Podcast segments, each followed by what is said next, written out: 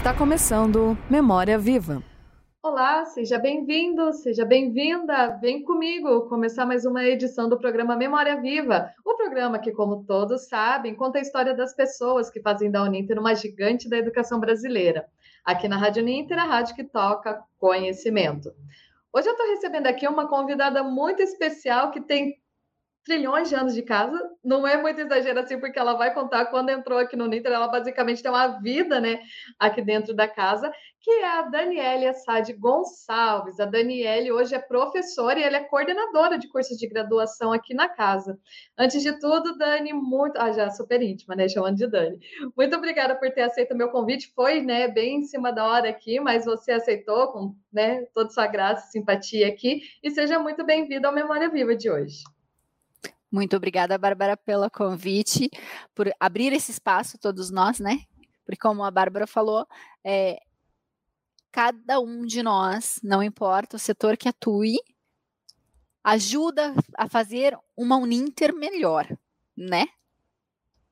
Exatamente. Então, como eu falei aqui no começo, Daniele, é, que você tem muitos anos aqui de casa, então vamos começar por isso, né? Eu queria que você contasse da sua trajetória aqui dentro, o ano que você entrou, como que você entrou, né? Porque é assim, a gente sabe, né? O emprego a gente sempre começa por baixo, né? Para poder ir subindo, né? E, a, e com a Dani não foi diferente, né? E é muito bacana como ela começou aqui. Conta pra gente então, Dani, para quem não conhece, fica conhecendo agora. Então lá, os os milhões de anos é a Bárbara é um pouquinho exagerada, tá, gente? Porque a Uninter tem 26 anos de existência. então, assim, os milhões de anos. Eu tenho 16 anos dessa trajetória de Uninter, tá? Então, eu ingressei aqui em 9 de março de 2006. Eu trabalhava numa outra empresa, como assessora de diretoria, trabalhando na área de comércio exterior. Eu assessorava o diretor dessa empresa em negociações internacionais. Porque a minha primeira formação, porque eu sou filha Uninter, a minha primeira formação foi em bacharel em administração com habilitação em comércio exterior aqui na Uninter. Eu entrei aqui em 2001, eu tinha 17 anos quando eu passei no vestibular. Então eu ingressei aqui na Uninter, fiz esse curso. E uma das empresas que eu trabalhei era essa, antes de ingressar na Uninter. Ingressei em 9 de março de 2006, está lá na minha carteira de trabalho. O Cristiano vai lembrar disso, que o Cris já fazia parte da Uninter, o Cris, Andrés e o Carlos. E naquela época eu entrei como tutora, né? É, nós enviava, era diferente, não era o mesmo processo como hoje, né? Para contratação. Então, é, eu enviei meu currículo, e naquela época era para ser tutora de polo, porque nós tínhamos um formato em que os alunos assistiam às aulas ao vivo. Então, as aulas aconteciam no estúdio, mas os professores estavam, naquele momento, em estúdio, ao vivo, o aluno estava na sala de aula com o tutor, onde eu ficava em sala de aula, tanto na graduação quanto na pós-graduação de direito, porque eu já era pós-graduada em direito internacional nessa época, e nós ficávamos no polo. O polo era no Divina Providência, com a antiga gestora, com a professora Edileuza Andrade, que não faz mais parte da instituição, mas eu fiquei bastante tempo com ela. É, depois de, de ficar tutora, ela criou um setor chamado atendimento discente, que não existia a coordenação nos polos. E eu atendia os alunos e também os tutores com algumas demandas que eles precisassem. E ajudava a aplicar provas, porque eu conheci a professora Leomar, e ajudava a aplicar provas para os alunos com necessidades especiais, né? Os alunos surdos tinham os intérpretes para aplicação de provas. Os alunos cegos eu aplicava as provas, é, independente da disciplina, tá? E era uma época em que as provas eram impressas, então nós aplicávamos uhum. provas em sala de aula, sabe, Bárbara? Então foi assim que eu comecei, daí do polo Divina, eu fui para o polo Dr. Pedrosa, que não existe mais, né? E lá eu fiquei também um tempo. E depois fui passando por outros setores aqui dentro. Então vai contando pra gente, é, Dani, né? No caso, eu até ia perguntar para você aqui. É, dessa parte da educação, quando você começou a fazer o curso aqui de administração, depois você fez direito, né? Aqui uhum. também. É, eu queria saber de você se a educação foi uma área que você sempre quis trabalhar, você fez os cursos já pensando em ser professora ou não? Caiu de paraquedas?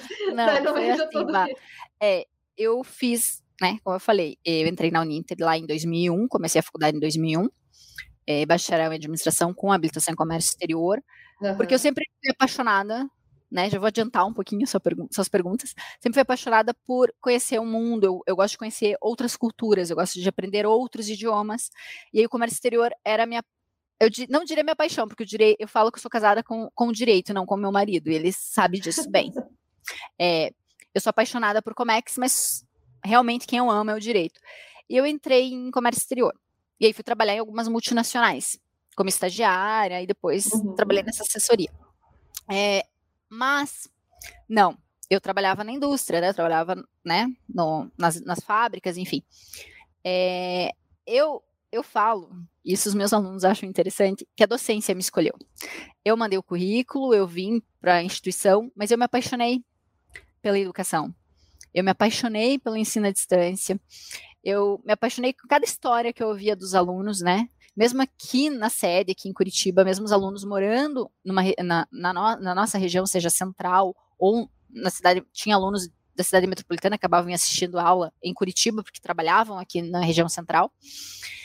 E essas histórias é, me fizeram enxergar que realmente a docência era o meu lugar, que era aprender a compartilhar histórias, a compartilhar experiências, e o que eu falo, eu aprendo sempre com os alunos. É, esse aprendizado não tem nada que pague, sabe, Bárbara? É, o conhecimento que a gente adquire, que a gente transmite e que a gente aprende com as outras pessoas, isso ninguém tira. Eu falo que é o maior tesouro, é um tesouro inestimável. E eu gostaria que todo mundo pudesse, né? Mas nem todo mundo tem vocação para determinadas profissões. Mas eu sempre falo, a docência que me escolheu, não foi eu que escolhi ela, não. Mas eu sou apaixonada por ela.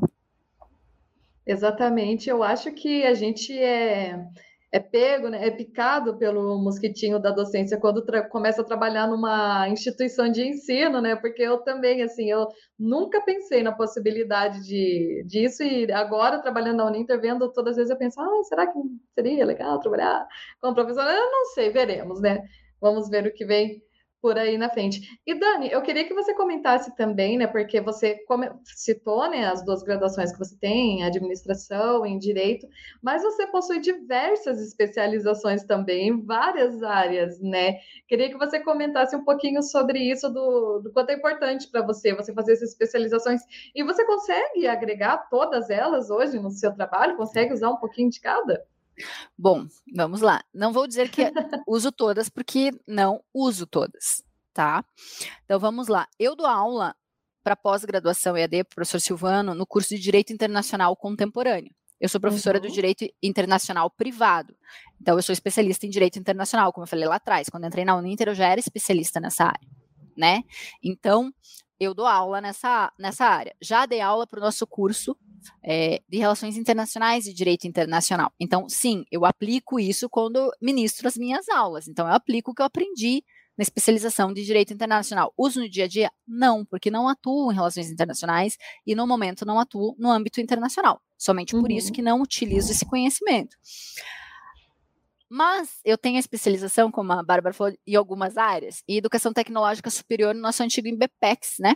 Que era o nosso Instituto Brasileiro de pós-graduação e extensão, que também pertencia ao grupo Ninter.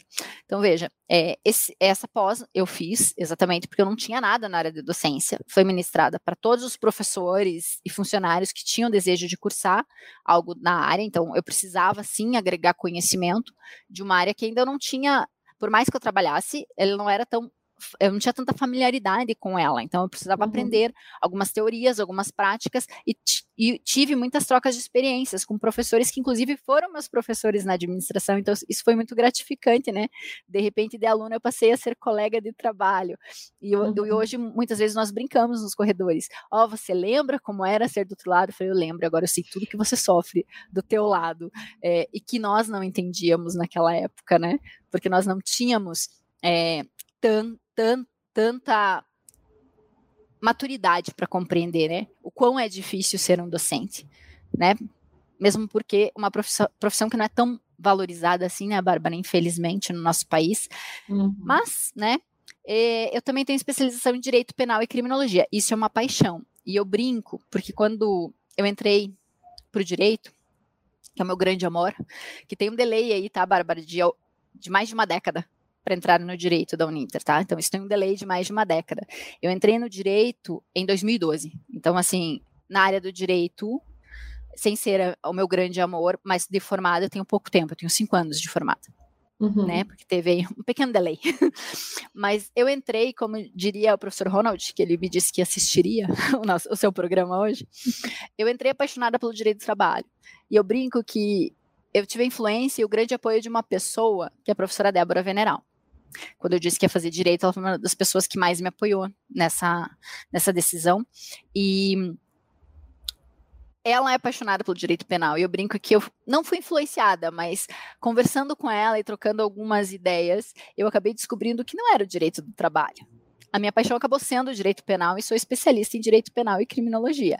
Não atuo na área criminal no momento, né, e não aplico essa especialização hoje, mas tenho conhecimento sobre os assuntos pertinentes a essa área. Por isso que eu falei, uhum. eu não uso toda, todas, mas claro, se for ministrar aula na área penal, sim, sem problema nenhum. É, então, ano passado, eu concluí o mestrado aqui na instituição, uhum. Bárbara, em Educação e Novas Tecnologias, criando um produto para o curso de investigação profissional da Escola Jurídica, que é o nosso simulador, né, onde os alunos colocam em prática a teoria. E uhum. Alguns, inclusive, acharam máximo, inclusive fazem comentários. Professor, é muito, muito legal o que você criou, porque eu fui tutora desse curso quando ele nasceu lá em fevereiro de 2018. Hoje não sou mais, hoje é o professor Valdilson, mas porque os alunos, é, muitos mostravam interesse, muitos trabalhavam na área, mas muitos falavam, ah, professora, mas eu nunca trabalhei, é, eu não preciso fazer estágio porque não é obrigatório, e como é que a gente faz? E aí nasceu a ideia do simulador, conversando com o professor Gerson, que é coordenador do curso, nós né, elaboramos, eu desenhei e ele se tornou um produto, ele existe. Né? Oh, e vai legal. ser disponibilizado para os alunos em breve, quando nós tivermos algumas atualizações, com algumas melhorias. com o nosso detetive Brisco, porque nós temos um personagem que é o nosso detetive. Tenho também, junto com o mestrado, sabe, Bárbara, a pessoa não tinha o que fazer ano passado, além de terminar o mestrado, eu resolvi fazer duas especializações. Uma na nossa instituição, que o professor Silvana é coordenador, que é Direito, Gestão Notarial e Registral, que uhum. eu aplico sim, porque eu sou coordenadora do curso de Gestão de Serviços Jurídicos e Notariais, um dos cursos que eu coordeno hoje, e que é, esse curso foi criado pelo professor para os egressos desse curso de tecnólogo. Então, uhum. o conhecimento para esse curso é aplicável sim. E também sou especialista em perícia judicial e extrajudicial. Então, além do mestrado, eu fiz as duas especializações ano passado. E esse ano eu jurei que eu ia tirar um ano sabático, sabe, Bárbara? Mas eu não consegui. E estou matriculado no curso de especialização aqui da Uninter de Direito Digital Compliance e LGPD. Não consigo. Eu adoro um caderninho e eu brinco com os meus pais que a culpa é deles, porque aos três anos de idade eu já ia para a escola. Então, oh. é, aos três anos eu ia para a escola. Então, é, eu brinco que eu me apaixonei, então nunca mais deixei Hoje eu faço EAD, né? Mas eu nunca uhum. deixei de ter contato com conhecimento de alguma forma. E os anos que eu não pude fazer um curso, eu fazia extensão. Então, ou um curso de idioma, né? Uhum. Que é uma outra paixão. Alguma coisa assim, né? Viciada em estudar, né? sou, Bárbara, sou. Sou viciada em estudar, é uma coisa que eu gosto sim. Ah, muito bacana, mas é bom estar tá sempre né, se especializando, se informando, porque é, é, bem o que dizem, né? O estudo, a educação é a única coisa que não, que não podem tirar da gente, né? E quanto mais conhecimento a gente tiver melhor, né? Por mais que nem você falou assim, pode ser que no momento você não use, né, tudo, mas sempre vai ter um momento onde você pode aplicar, né, todas as teorias e, e afins, né? É, eu queria, Dani, então, comenta pra gente um pouquinho desse seu momento do mestrado, como que foi fazer, e também comenta, né, porque você está na coordenação, né, do curso novo de tecnologia e mediação, arbitragem, eu sempre esqueço ou do, dos três nomes. Mediação, conciliação e arbitragem. Isso, né? É aquele Conta pra gente um pouquinho. Bom, até chegar lá foi um caminho que a Bárbara comentou lá no começo, então vou, vou voltar lá para trás, Bárbara, na tua primeira pergunta e vou trazer para cá. Lembram que a Bárbara comentou que a gente começa de algum lugar? Que a gente dá um pontapé inicial? Eu comecei lá na tutoria. E aí, lembram que eu contei para vocês que tinha prova impressa? Né, Bárbara? Uhum. Eu entrei uhum. num tempo em que as provas, todos os polos faziam provas impressas. Essas provas vinham para serem corrigidas em Curitiba. Na, no bracinho, tá? E aí eu fui é trabalhar material, no setor né? chamado. Coisa, né? e lançado no sistema na mão, tá? Uhum. Supervisão Pedagógica EAD. E lá tive a oportunidade de trabalhar com a professora Stella, Armstrong, que já se aposentou, e a professora Consuelo Turim, que é grande conhecida de, de, de várias pessoas aqui dentro da Uninter. Tive a oportunidade uhum. de trabalhar com elas durante um tempo. Depois, é, a gestão mudou. Aí, aí, trabalhei com a professora Laine de Andrade, com a professora Caroline Brasil, que hoje está na pós-graduação.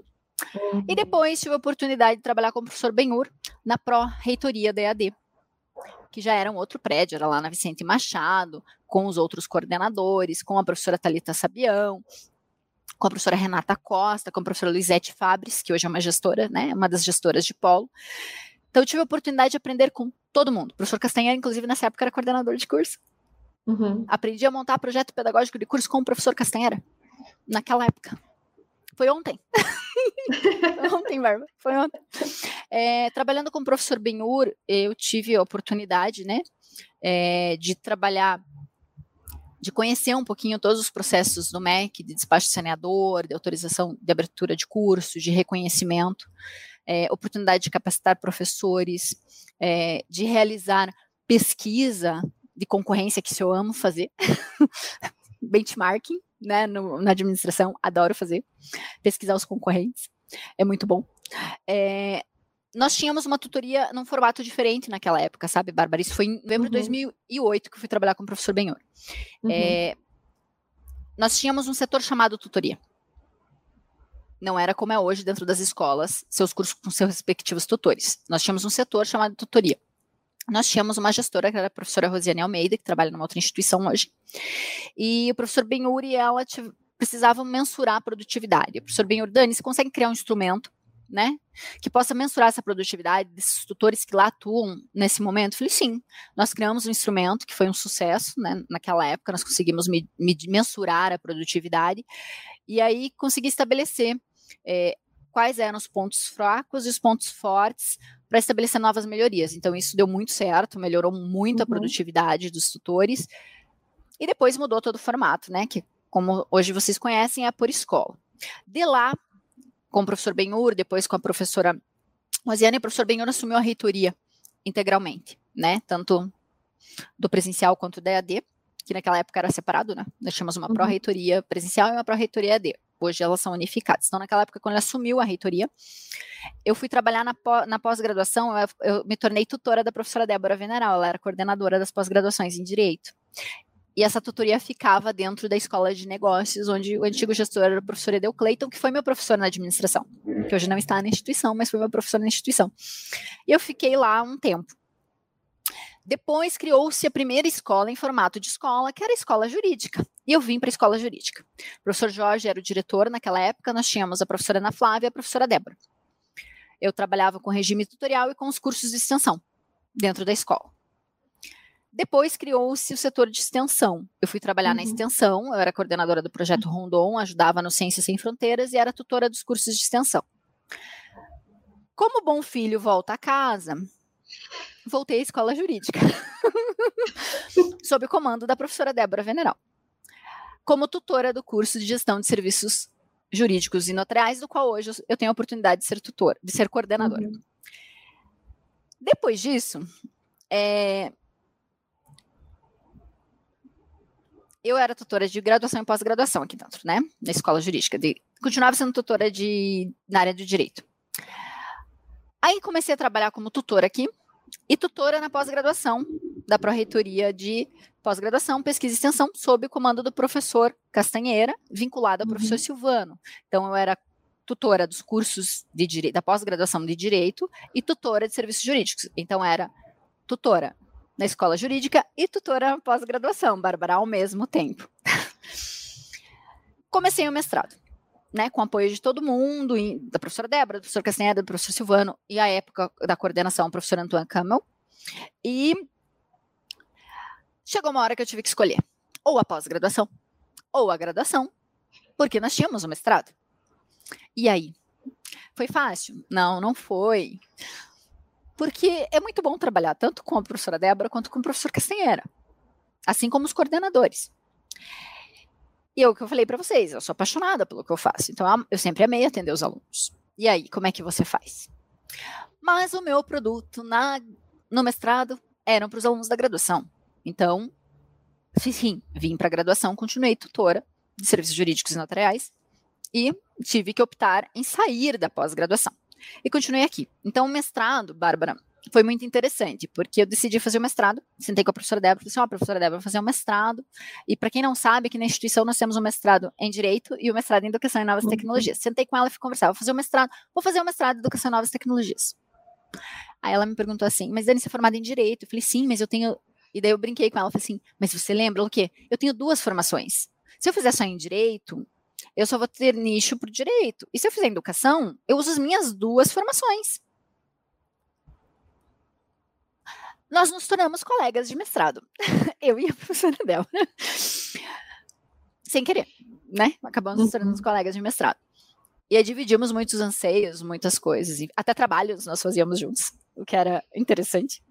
E aí o meu orientador foi o professor Luciano Frontino de Medeiros.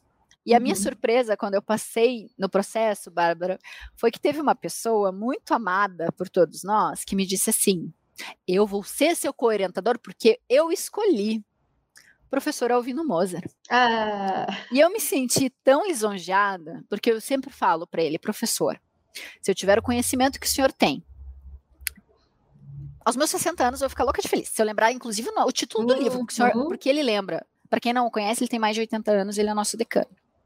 Tá? O senhor Alvino tá quase chegando nos 89, se eu não estou enganado. É, se eu não me engano, ele completa 89 agora, dia 18 de julho. É, uhum. Então, assim, ele lembra o nome do livro, a página do livro e a linha do parágrafo, gente. Se eu lembrar o título do livro, ambulante. se eu lembrar o título do livro aos 60, eu vou ficar muito feliz. né, professora, né, Bárbara? Então, Bárbara, uhum. eu fiquei tão lisonjeada com ele me dizendo assim: "Eu escolhi ser seu co-orientador". Que assim, a emoção de passar no processo foi tão grande, mas a emoção de o professor Alvino é muito meu amigo, né?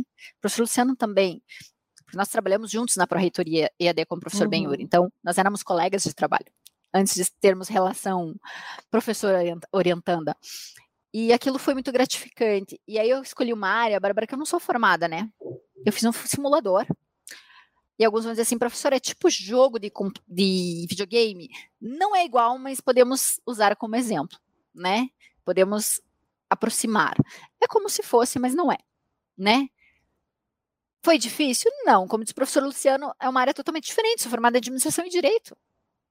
E eu brincava com ele, eu vou aprender a programar. Ele não precisa. não precisa chegar tanto.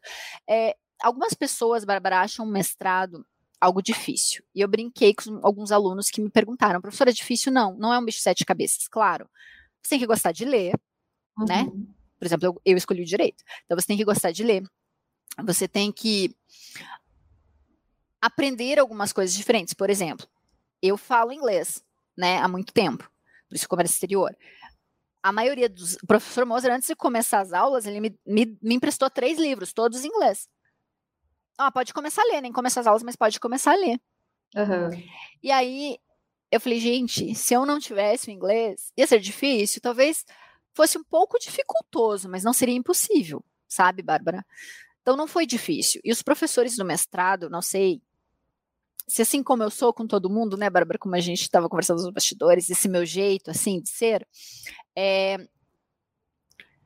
eles davam muitos conselhos, sabe? O professor Escama é um que sempre falava assim: vocês não precisam sacrificar, basta vocês se dedicarem, vocês não precisam perder a vida por causa do mestrado. Então, conselhos que nos ajudavam a diminuir um pouco aquele, aquela apreensão, sabe? Aquela expectativa uhum. de ai meu Deus, eu tenho que escrever uma dissertação, em um ano eu faço minhas disciplinas, mas um ano eu tenho que escrever, meu Deus, como que vai ser? Não, não é terrorismo. E eu, eu acho que isso faz com que o aluno não sofra tanto, sabe, nesse processo de ter que produzir, de ter que escrever uma dissertação, de ter que passar por uma qualificação e por uma defesa. Eu não posso falar, porque os meus orientadores foram maravilhosos, resilientes ao extremo, pacientes, sabe, Bárbara? Tanto o professor Luciano quanto o professor Moza.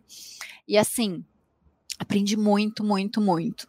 Alguns dizem que, né, que, que a gente tem, tem, uhum. tem orientandos e orientadores que têm relação, ou é amor ou é ódio, né? E são dois anos, né, que você tem que ficar, com, assim, junto com os teus orientadores, ou com o teu orientador, ou com a tua orientadora. Eu não sei se, mas eu acho que a, a nossa aproxima, a proximidade fez com que as coisas eram, fossem mais fáceis de fluir, sabe, Bárbara? Então, se eu tinha dificuldade de escrever, por exemplo, eu conversava com eles e estava tudo bem. É, eu sou uma pessoa um pouco ansiosa. E aí, por exemplo, o professor Luciano e o professor Moser sabiam disso. E aí, na minha para qualificar, eu perguntava, eles diziam assim: calma, não vai ser assim, fique tranquila, não é um bicho de sete cabeças, é, não, não precisamos massacrar um aluno para uma qualificação. A gente só, os, os, as pessoas da banca, né, os professores da banca só uhum. vão te apontar o que pode ser melhorado, o que pode ser tirado do, do trabalho, então não se preocupe, né? É, não sofra antes do tempo. E isso foi, assim, para mim, extremamente gratificante, sabe, Bárbara? Porque eu não sofri, sabe? Eu passei por aquela etapa sem sofrimento. E a defesa foi esplêndida, assim, né? É, com apontamentos de novas melhorias, né? E também de ideias. Então, isso foi muito bom, muito bom mesmo, assim, sabe? Perfeito, né? Uma linda trajetória. E é muito bom ouvir você falar assim, porque muitas vezes, com certeza, deve ter muitas pessoas que têm muita vontade de fazer um mestrado ou doutorado, mas não faz porque exatamente isso falando, deve achar que é um bicho de sete cabeças, a coisa mais impossível do mundo, e, e não, né? Devem ter muitas mentes brilhantes aí, que agora eu acredito que depois da sua fala vão se encorajar e vão fazer, né? E quanto mais a gente tiver, melhor. Inclusive, eu queria fazer uma menção aqui para o professor Antoine, que é o idealizador desse programa, né, do Memória Viva. Hoje está aqui nas minhas mãos, mas foi ele que criou, né? Então, se em algum momento ele ouvir aqui, um abraço para ele. Dani, então, é, como eu falei lá no começo, né? São muitos anos de casa e nisso você fez uma vida aqui, então vamos falar um pouquinho da sua vida pessoal, né? A gente conheceu bastante aqui sobre a Daniele, né? Tutora, coordenadora, professora e, e milhões de cargos, mas vamos falar do pessoal, né? A gente sabe que em todo esse tempo você, né, casou, constituiu família, né, filho. Conta um pouquinho dessa área para a gente da Dani Família, então. A gente já então... sabe, né? Você falou que a sua paixão, na verdade, é o direito, né? Sua primeira paixão. Mas qual que é a relação assim, com seu marido, a Dani mãe? Conta pra gente um pouquinho. Então, é, eu conheci meu marido, não é da área de educação, né? Porque muita gente acha que ele é da área de educação. Não, ele não é da área de educação. Uhum. Talvez por isso que a gente dá, dá certo, mas a gente tem algum, alguns, assim, alguns problemas, vamos dizer assim, né, Bárbara? Porque nós, nós, primeiro, nós somos de gerações muito diferentes. Então, algumas coisas a gente pensa, ele, ele é de uma geração dos anos 70, eu sou da década de 80, então a gente tem um delay. Então, acaba tendo alguma, alguns atravantes, alguns entraves aí. Mas ele, embora não seja do direito, nós temos algum, algumas não diria discussões, mas algum, é. alguns debates. Ele, é, ele é da área de engenharia. É, mas nós temos algum, alguns, alguns debates né, é, sobre o direito. E aí ele aponta, aí, é, direito penal principalmente. Ele fala assim: não, porque o advogado X está defendendo fulano, porque vocês da área penal. Aí, claro, né, ele, como sabe que eu sou casada com o direito, nós acabamos tendo alguns deba debates, né? Eu não digo discussões porque a gente não briga, mas eu falo para ele: não, veja, se eu sou advogado, eu defendo o meu cliente, mas eu sou da seguinte opinião: se ele deve, ele vai cumprir pena. Mas você tem que entender que é assim, assim, assim. Mas a mídia diz assim, assim, assado. Então a gente tem que saber quais são, qual que é realmente o caso. Então, então a gente acaba, né, conversando sobre direito sem querer. Eu sou muito família, Bárbara. Então, assim, quem me conhece há mais tempo não nem sabe disso. Eu sou muito família, uhum. sempre fui muito família. É, então, eu brinco que casar é, sempre foi meu sonho, casar e ser mãe. É muito engraçado. O direito também, mas casar e ser mãe. Então, eu casei com José Luiz, eu trabalhava com o professor Benhur em maio de 2011. Uhum. Então, eu tenho uma década de casada, 11 anos de casada, eu completo esse ano. E nós teríamos três filhos, né? O primeiro nós perdemos, então hoje nós temos dois. Nós temos a Marine, que tem completa sete anos agora em maio, e nós temos o Miguel, que completou seis meses no, no último domingo. É nós temos é, dois pequenininhos. E a Marine é minha parceira, assim, sabe? É, eu brinco que ela é minha parceira até de passear no shopping, mas eu levo três horas no shopping porque ela entra em todas as lojas, cumprimenta todas as pessoas e descobre o que vendem naquela loja. A simpatia é, já, né? Desde pequena. É, é, desde pequena. Eu brinco que ela vai para a área política, eu acho. Apesar de que ela é ótima na argumentação. Também, né? Pode ser. É, mas ela é ótima na argumentação. Então, às vezes, eu acho que ela vai ser advogada. Mas ela já disse que ela será ativista porque ela vai defender os elefantes na África quando ela crescer. Ai, que então, né? Enfim. E ela é fã da Malala. Então, acredito uhum. que ela será ativista. Muito bem. É, os, os, meus dois pequenos vão para a escola e a minha filha, além de ser muito minha companheira, ela é como eu, ela gosta muito de idioma, sabe, Bárbara? Então ela fala inglês. Uhum. Ela, e daí às vezes ela fala assim, mãe, eu não sei mais como fala em português. Começa a falar em português. Não acontece, né? Mas são os meus dois parceirinhos. Eu sou uma mãe. Eu antes era mais protetora, agora já não sou tanto, sabe? Então agora assim, ah, mãe, eu não vou ficar na Ah, eu não quero ficar na escola. Não, você tem que ficar na escola. Mas eu sou a mãe que, assim, a minha filha tem prova toda semana, então eu acabo estudando junto com ela, uhum. sabe, Bárbara? Ah, tem prova, então tá. Então nós temos que estudar todos os dias por três horas por dia. Aí meu pai brinca que eu sou meio exagerada, né? Porque eu estudo sábado e domingo com ela, se precisar. Aí ela falou assim, mãe, mas eu queria um dia de férias, que para ela o dia que não tem aula é férias. Então escolhe, sábado ou domingo. Aí naquele dia você não estuda, você faz o que você quiser. É, e aí é, eu tô lendo o comentário do Juan, a maior professora de é, ele foi meu aluno em relações internacionais.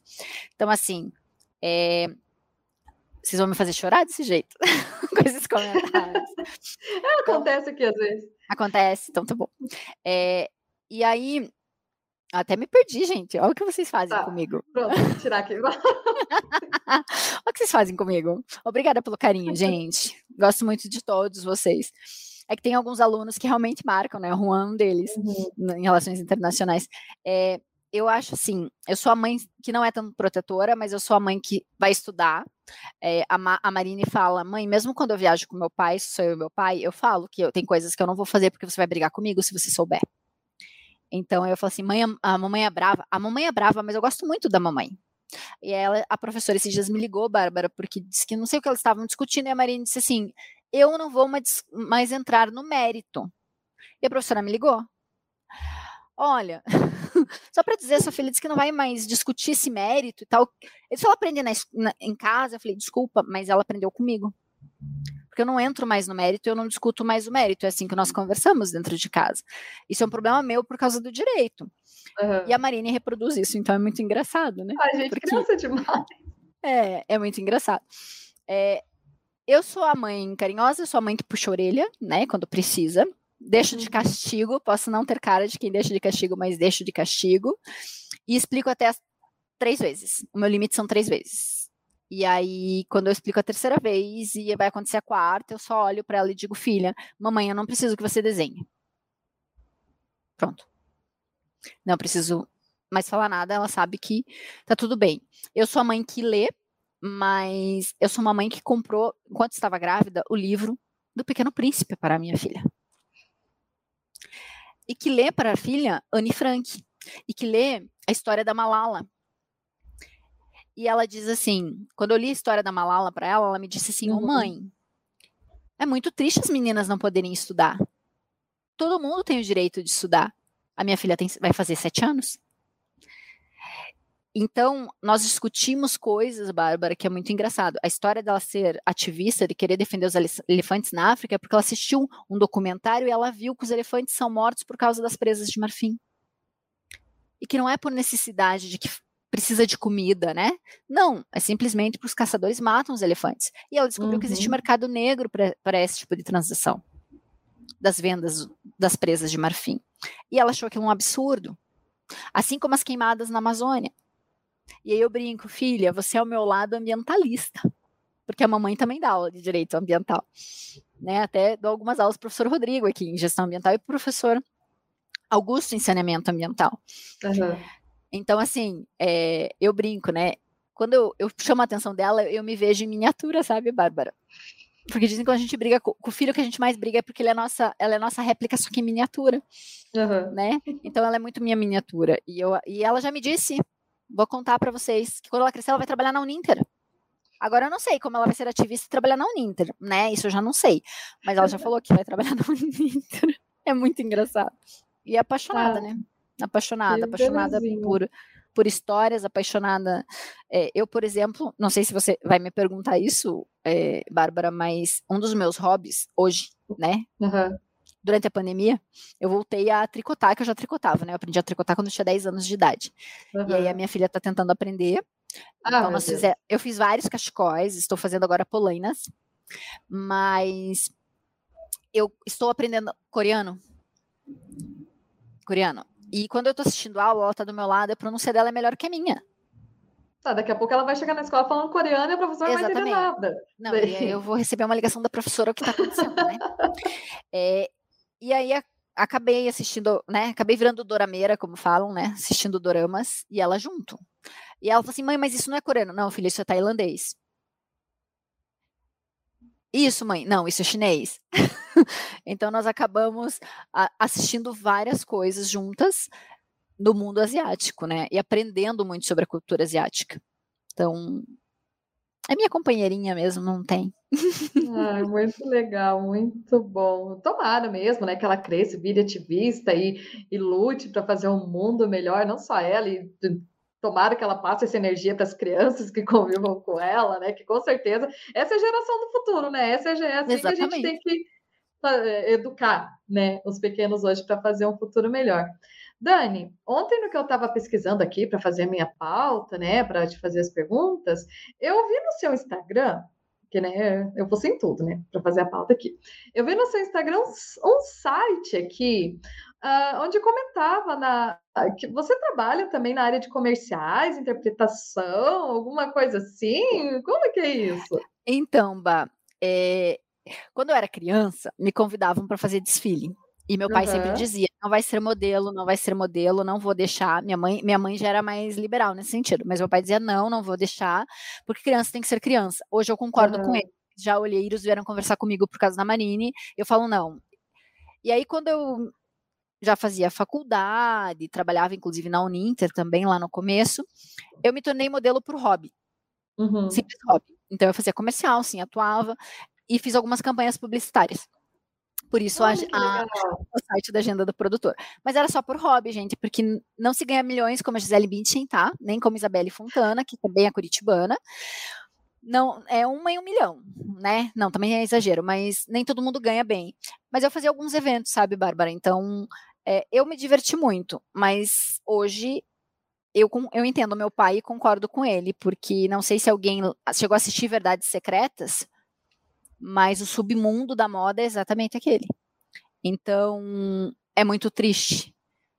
E aí, claro, a pessoa tem, se é menor de idade, tem que ter alguém que acompanhe o pai ou a mãe, um responsável, porque é muito fácil. Noite que aparecer. é muito fácil se deslumbrar com uma vida que podem te, most te mostra mostrarem uma vida que não é bem aquela, né, Bárbara? Não mostrando as consequências. Uhum. Né? Então, realmente, aquele submundo da moda existe. É, é triste? É. é. Graças a Deus, não, como eu já era adulta, eu não tive esse problema, então eu trabalhava no que eu escolhi, como eu queria. Mas os, process os processos de seleção, se alguém está me assistindo e tem filhos que querem fazer isso, gente, de verdade, assim, hoje eu não me sujeitaria a nenhum deles. De verdade. Nem por hobby. Porque, assim, tem alguns processos que dá a impressão que você é um pedaço de carne, Bárbara. É muito triste sabe? É medir, é, é, fazer você subir na balança, é, medir, é tirar medida para ver se de uma semana para outra você não engordou. Se você engordou, você, se exigir que você perca tantos quilos para fazer um trabalho. Então, é, eu acho que é uma pressão muito grande para um retorno muito pequeno, principalmente financeiro. Isso mexe muito com uma pessoa que se ela não tiver psicologicamente bem e emocionalmente bem, isso faz, faz mal para a pessoa, afeta a pessoa sim. Mas faz muito tempo, Bah. Já tem mais. Tem uns 14 anos que eu não faço nada. Já me aposentei, vamos dizer assim, dessa, ah, dessa área. Eu pesquisado mais para colocar imagens aqui, ver se eu achava alguma coisa na é. internet é. para mostrar. É, mas já tentaram me sondar quando uhum. minha filha tinha uns 4 anos. Ah, volta. Eu falei, não. Não, não volto. Hoje não. Já sei como é. Já vi como é, né, Bárbara? Matar a vontade de ver como é que é. Sim. Mas não volto, não. Eu acho que a minha vida como professora, como coordenadora, é, é o que me faz feliz, então. É, exatamente, né? Ficar onde nos faz bem, né? Isso que você falou da questão de criança trabalhar, assim, que nem isso de modelo, que você falou da sua filha, eu concordo completamente com você. Criança tem que é, brincar e estudar, né? Isso que criança tem que fazer. Na idade deles, não tem que fazer mais nada, não. E, Dani, a gente está chegando aqui, né, nos momentos finais do nosso programa. Eu queria perguntar para você, uma pergunta que eu sempre faço aqui para todo mundo. Queria que você comentasse algum momento marcante, assim, que faz de você a Daniele, que é hoje um divisor de águas, assim, para você, tanto na vida pessoal ou profissional? Eu acho é, que, que tem muitos momentos marcantes, sabe, Bah? Eu, uhum. quando tinha 19 anos, eu fui diagnosticada com uma leucemia. E os médicos disseram que eu não tinha chance de sobreviver até o fim da faculdade. Nossa! É. Então, esse foi o primeiro divisor de águas, eu acho, para me tornar o que eu me tornei hoje. Então, uhum. algumas quando as pessoas me falam assim, ah, mas você é diferente. Não, não sou. E eu lembro que os meus colegas de faculdade falaram assim, mas você não se importa? Eu falei, não, todo mundo vai morrer um dia. Eu lembro que a minha resposta era essa, aos 19 anos. Todo mundo vai morrer um dia. É, alguns morrem de velhice, outros de doenças com o passar do tempo. E, e eu só tenho uma doença, só isso. E graças a Deus, né? Ela foi embora.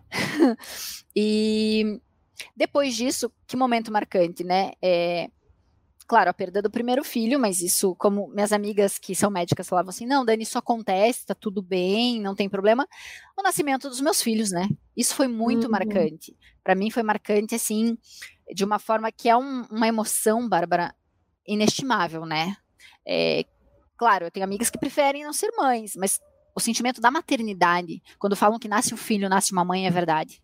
É, é uma emoção que não tem como explicar, sabe, Bárbara? Não tem. É maravilhoso. É, tem um outro fato marcante, mas é triste, e eu brinco com o professor Gerson, que foi a última interativa que eu dei antes da gente viver o advento da pandemia, que foi em 18 uhum. de março de 2020. Eu dei uma aula para ele de direitos humanos, no curso de trânsito, se eu não estou enganada, uhum. e para o professor Felipe em cibernética. E naquele dia foi o último dia que eu vi meu avô vivo, que eu levei ah. para ele as máscaras e o álcool gel, porque ele fazia hemodiálise. Uhum. É, no dia seguinte ele foi internado e infelizmente em 13 de abril de 2020 ele entrou em óbito. Então foi um fato marcante para mim, porque ele é meu segundo pai, era meu segundo pai. Mas enfim, né, coisas que acontecem. Não morreu de covid, foi realmente, né, infelizmente pela idade e por tudo que ele estava uhum. passando.